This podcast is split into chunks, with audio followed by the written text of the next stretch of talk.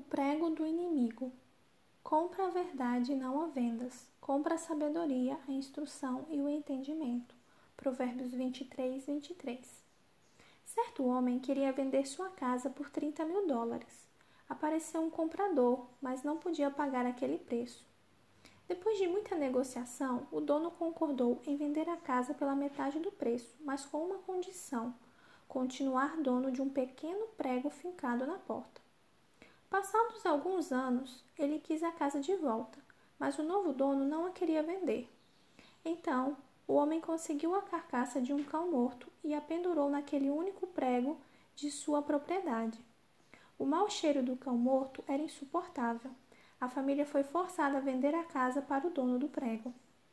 Se o diabo tiver um prego em seu coração, para nele pendurar suas tentações, ele pode tomar posse de sua vida. E se você der espaço, ele fará todo o possível para o destruir. Pense em Caim.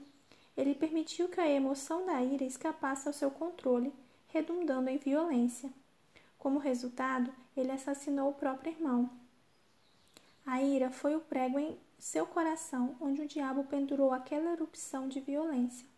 Por isso, Paulo aconselha: Irai-vos e não pequeis, não se ponha o sol sobre a vossa ira, nem deis lugar ao diabo. Efésios 4, 26 e 27. Damos lugar ao diabo quando permitimos que a contemporização governe nossas ações, quando acariciamos um pecado que Deus está nos apontando e passamos a justificar nossa conduta pecaminosa. A transigência é mortal, não somente porque o ato em si seja errado, mas porque cada vez que transigimos, o diabo coloca mais um prego para pendurar mais tentações. A única solução é seguir o exemplo de Jesus quando disse: Eu faço sempre o que lhe agrada. João 8, 29. A alegria de Jesus estava em agradar o Pai e fazer sua vontade. Seu maior objetivo era trazer alegria para o coração do Pai através da obediência.